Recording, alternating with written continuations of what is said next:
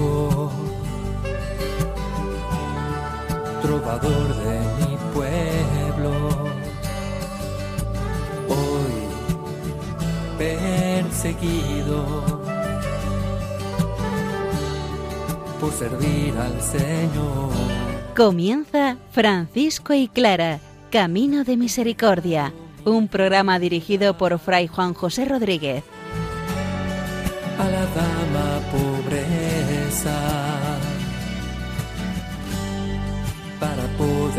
Estar más cerca de Dios. Yo, Clara,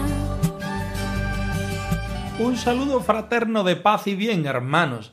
San Francisco de Asís muestra en la primera vida de Tomás de Celano cómo deben vivir los hermanos su consagración al Señor.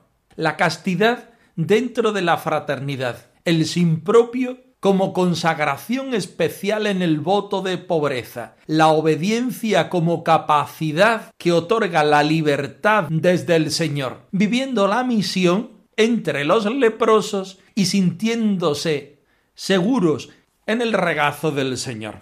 Clara sigue definiendo la vida de San Francisco y hoy nos cuenta cómo, por amor a Dios, vive él sin propio frente a su Padre, frente a los paisanos del pueblo de Asís. Como siempre, vamos a alimentarnos en la palabra del Señor, que sea ella el motor que nos ayude e impulse a vivir la vida cristiana.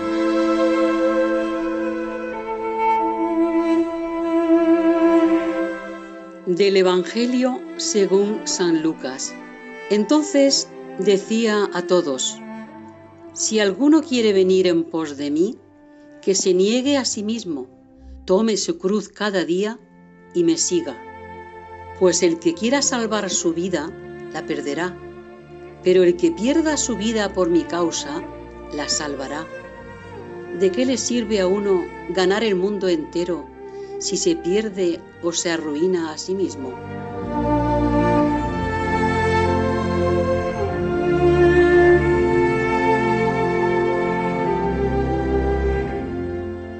Estamos en el corazón del capítulo 15 de la primera vida de Tomás de Celano. El biógrafo está haciendo un estudio de lo que es el ideal de la vida franciscana, siguiendo el camino de la vida consagrada por una parte y siguiendo la regla san franciscana por otra. En el centro pone al santo de Asís viviendo todo a la perfección junto con los primeros hermanos, para que quien se acerque a este relato se encuentre no sólo una información histórica, sino también un modo de vida a vivir. Escuchemos el relato.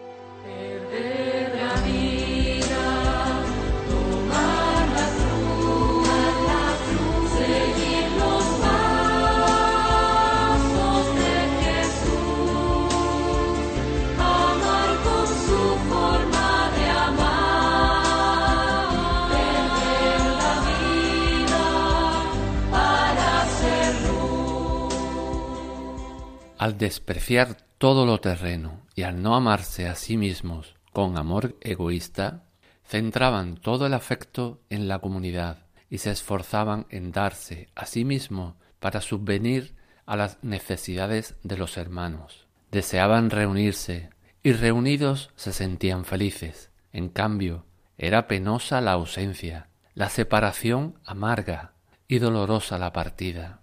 Pero nada osaban anteponer a los preceptos de la santa obediencia aquellos obedientísimos caballeros que, antes de que se hubiera concluido la palabra de la obediencia, estaban ya prontos para cumplir lo ordenado.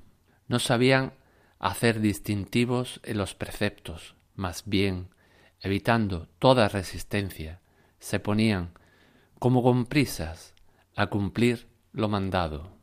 Eran seguidores de la altísima pobreza, pues nada poseían ni amaban nada. Por esta razón no temían perder.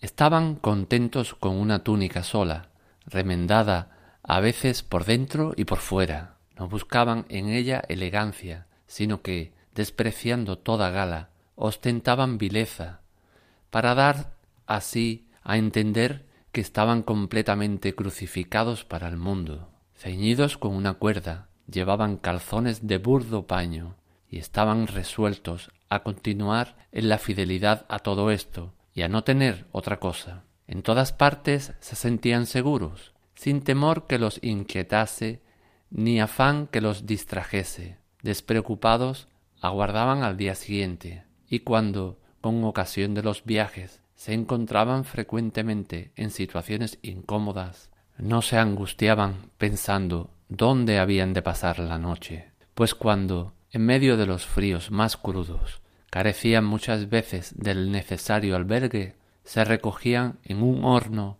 o humildemente se guarecían de noche en grutas o cuevas. Durante el día iban a las casas de los leprosos o a otros lugares decorosos, y quienes sabían hacerlo trabajaban manualmente, sirviendo a todos humilde y devotamente.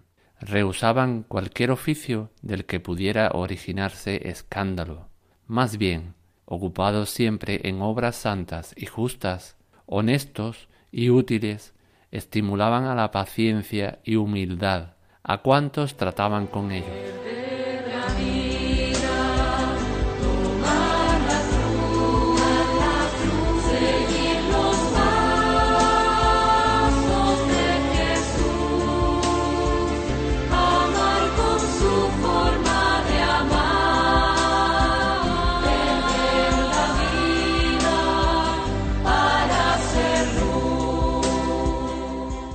El Señor se dirige a todos, nos habla sin diferencia de edad, de sexo, de condiciones y condicionamientos. El Señor se dirige a todos, no mira si uno es sacerdote, si otro es seglar o si otro es consagrado. Y nos dice, si alguno quiere venir en pos de mí, si alguno quiere seguir mis pasos, si alguno quiere ser cristiano, ¿Qué es lo que debe hacer? Negarse a sí mismo. Primera condición, negarse a sí mismo es no ir a remolque de sus gustos, de sus pensamientos, incluso de sus juicios y de sus pareceres. Negarse a sí mismo como puerta para ser seguidor del Señor y tomar su evangelio como referencia, como modelo, como objetivo primario. Segunda cualidad, tome su cruz cada día, porque el Señor no nos quita aquello que nos pesa, aquello que nos molesta, aquellas circunstancias que para nosotros son dolorosas, pero que puestas en el Señor son el condicionamiento perfecto para el seguimiento del Señor, el condicionamiento perfecto para que el Señor obre su reino de Dios, su voluntad en nosotros mismos. Tercera cuestión, que me siga. Seguir los pasos del Señor en la apertura total a lo que el Señor quiera, como quiera, de la manera que quiera. Es decir, expedir el cheque en blanco para que sea el Señor el que nos vaya mostrando qué hacer, qué vivir en el camino de la vida. Si alguno quiere venir en pos de mí, ya sabemos tres cosas. Negarse a sí mismo. Segunda cosa, tomar su cruz cada día. Tercera cosa, seguir al Señor. Porque el que quiera salvar su vida la perderá, pero quien quiera perder su vida por mi causa, la salvará. Parece un juego de palabras, pero es justamente meterse en el corazón de Cristo, es darle el permiso al Señor para que sea Él quien mande nuestra vida, para que sea Él quien nos vaya guiando por sus caminos de salvación, de felicidad y de sentido. El Señor mismo lo dice, de que le sirve a uno ganar el mundo entero si pierde o se arruina a sí mismo. Nuestros proyectos nos llevan a la perdición. en el mejor de los casos, nos lleva a encontrarnos con nosotros mismos. Los proyectos del Señor, aunque en principio conlleven negarse a nosotros mismos, tomar nuestra cruz y seguirlo, nos llevan a la salvación, a la felicidad y al sentido. Se siente una paz tan grande al saberse absolutamente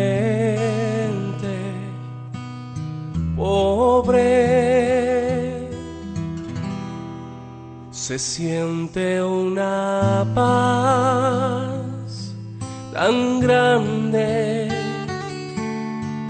al saberse absolutamente pobre. Tomando como base el texto evangélico, vamos directamente al punto 39 del capítulo 15 de la primera vida de Celano, donde el biógrafo está explicando los votos religiosos de la vida consagrada. El primero, el voto de castidad, que en franciscano va totalmente unido a la fraternidad, al despreciar todo lo terreno, al no amarse a sí mismos con amor egoísta, centraban todo el afecto en la fraternidad, porque es ahí el ámbito precioso y privilegiado donde el franciscano, particularmente el hermano menor, vive desarrollando todos sus afectos y entregándose al Señor. Se esforzaba en darse a sí mismo para subvenir a las necesidades de los hermanos. Deseaban reunirse y reunidos se sentían felices. En cambio, un desarrollo negativo era penosa la ausencia, la separación amarga y dolorosa de la partida. En segundo lugar, la obediencia como voto religioso, que parte en franciscano también del sin propio, de sentirse totalmente en el vacío de uno mismo para entrar en la grandeza del Señor. Aquellos eran obedientísimos caballeros que estaban prontos a cumplir lo ordenado, no sabían hacer distingos en los preceptos, más bien evitando toda resistencia, se ponían con toda prisa a cumplir lo mandado, porque el voto de obediencia es presentar al Señor toda nuestra libertad, toda nuestra capacidad para que Él desde la fraternidad disponga lo que tiene que hacer con nosotros. Vamos al tercer voto, el de la pobreza, que en franciscano es el sin propio. Allá donde se encuentra la fuente donde se explica los otros dos, la castidad y la obediencia, que previamente el biógrafo ha descubierto. Eran seguidores de la altísima pobreza, pues nada poseían ni amaban nada. Por esta razón nada temían perder. Quien nada tiene no puede temer perder nada. Estaban contentos con su vida, con lo que tenían para vestir una túnica sola, con lo que comían y con no sentirse atados a la elegancia o a la moda del momento. Se sentían totalmente crucificados para el mundo, ceñidos con una cuerda que marcaba su pureza y resueltos a continuar en la fidelidad a todo esto y no tener otra cosa. Hazme, Señor, pequeño y hermano, el último. Ante tu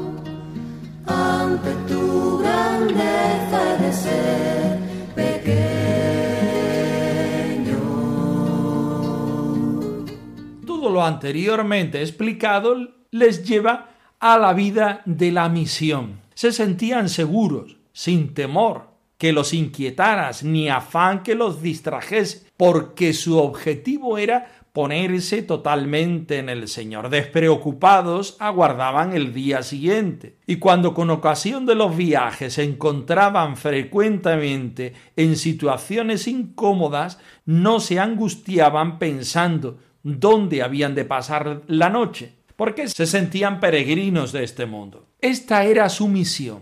Este era el Evangelio que ellos querían predicar desde la propia vida y desde la propia experiencia. Servían a los leprosos, iba de un lugar a otro, trabajando manualmente, sirviendo a todos humilde y devotamente, rehusando cualquier oficio del que pudiera originarse escándalo, más bien ocupado siempre en obras santas y justas, honestas y útiles, estimulaban la paciencia y la humildad a cuantos trataban con ellos. Celano nos muestra el ideal de la vida franciscana más que una crónica de los primeros hermanos. Pensamos que está inflando las tintas de lo que era una experiencia real en pro de encontrarse con un ideal. Porque sabemos bien que los hermanos desde el primer momento,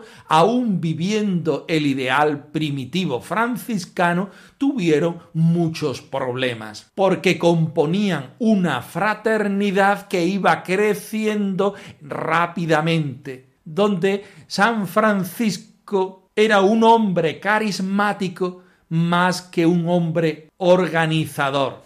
Así pues, volvemos a repetir, Celano lo que está escribiendo es el marco ideal de la vida franciscana de todos los tiempos. Más que referirse a la persona de San Francisco, se está refiriendo a los hermanos menores, aquellos que quieren seguir la vida franciscana, para que, teniendo en cuenta esta referencia, ellos puedan agregarse a este ideal y vivirlo según sus capacidades, según su momento.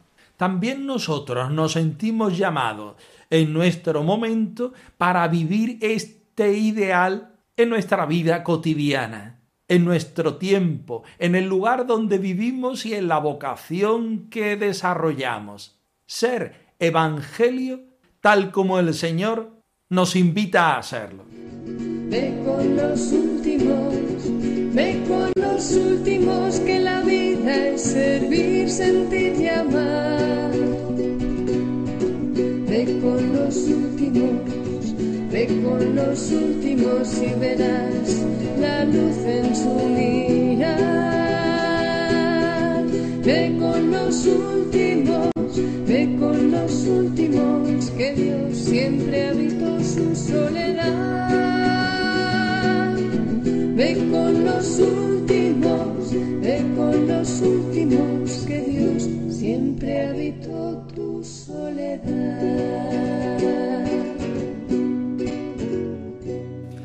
De Asís nos muestra en la biografía que seguimos el rostro de Francisco y el itinerario que Dios está utilizando con él para su propia conversión. Conocemos esta historia cuando San Francisco, a causa de los bienes de su padre Pedro Bernardone, se enfrenta ante él, ante el obispo y ante el pueblo de Asís. La novedad en este momento es que lo estamos estudiando según el relato de Clara. Pongamos atención.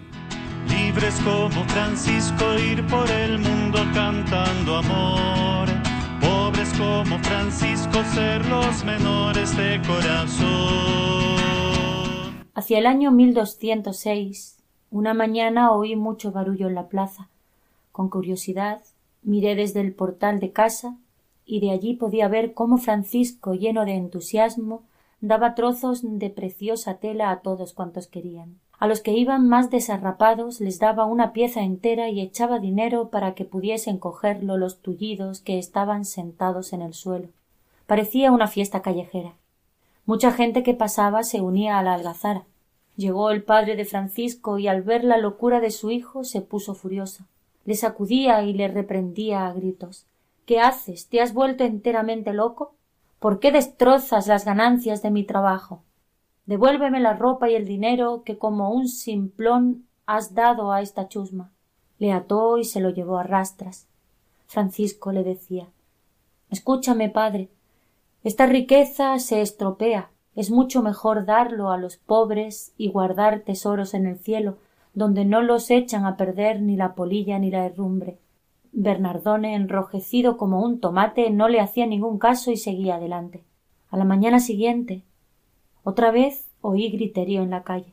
Era de nuevo Francisco, ahora acompañado por su padre y el obispo Guido de Asís, rodeados de un numeroso grupo de curiosos que comentaban las travesuras de aquel joven al que tachaban de loco. El obispo le dijo que los bienes que había dilapidado no le pertenecían y que por lo tanto tenía que devolverlos a su padre. Francisco quedó por unos momentos pensativo mirando el rostro indignado de su padre, acompañado de su madre que lloraba desconsoladamente.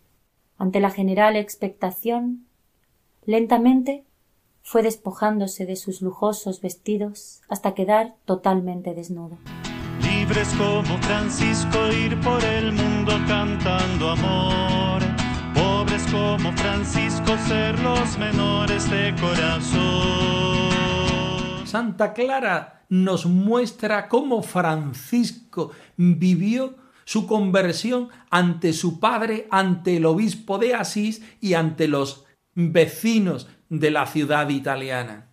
Santa Clara se convierte en una espectadora, pero con unas características especiales. Una vecina más, sí, que mira tras la ventana lo que está pasando en la calle, el barullo tan grande que se está formando. Pero una vecina del pueblo que está tocada por el Señor a vivir esta misma forma de vida, esta misma especificidad del Evangelio. Francisco está dando los primeros pasos de su conversión.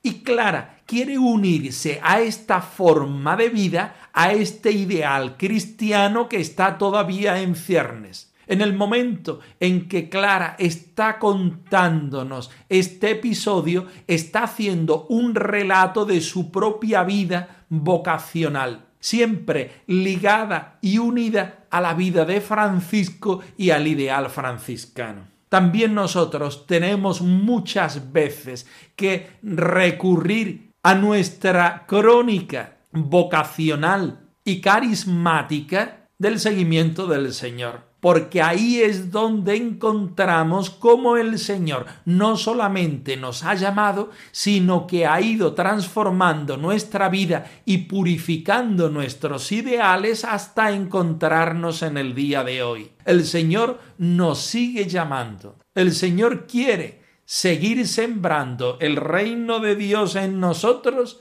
y nosotros debemos seguir respondiendo con la misma fuerza que lo hicimos al principio de nuestro seguimiento, pero con la experiencia que nos da el habernos encontrado en la vida con los hermanos que nos han ayudado y acompañado a responder al Señor. No estamos solos en el camino de seguimiento del Señor, sino que es el mismo Señor el que nos regala hermanos, como San Francisco nos dice, que son cauces del reino de Dios, inspiraciones del propio Evangelio y posibilidades de respuestas a la santidad cristiana, reforzando la espiritualidad franciscana. Nos toca a nosotros ahora hacer nuestro discernimiento. También nos toca a nosotros responder al Señor de una manera activa en su seguimiento, en la santificación de la Iglesia y en la plenitud del reino de Dios.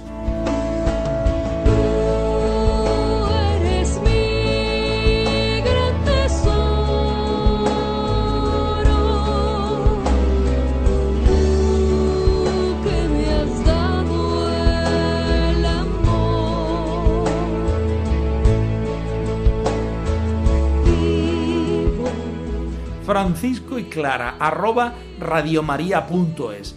Os dejamos la dirección de nuestro correo electrónico por si queréis poneros en contacto con nosotros en algún momento. Nosotros nos despedimos, no sin antes ofreceros la bendición del Señor resucitado al más puro estilo franciscano. Que el Señor os conceda la paz y el bien, hermanos. Por servir al Señor. Han escuchado en Radio María Francisco y Clara Camino de Misericordia, un programa dirigido por Fray Juan José Rodríguez. A la dama pobreza, para poder estar más cerca de Dios. Yo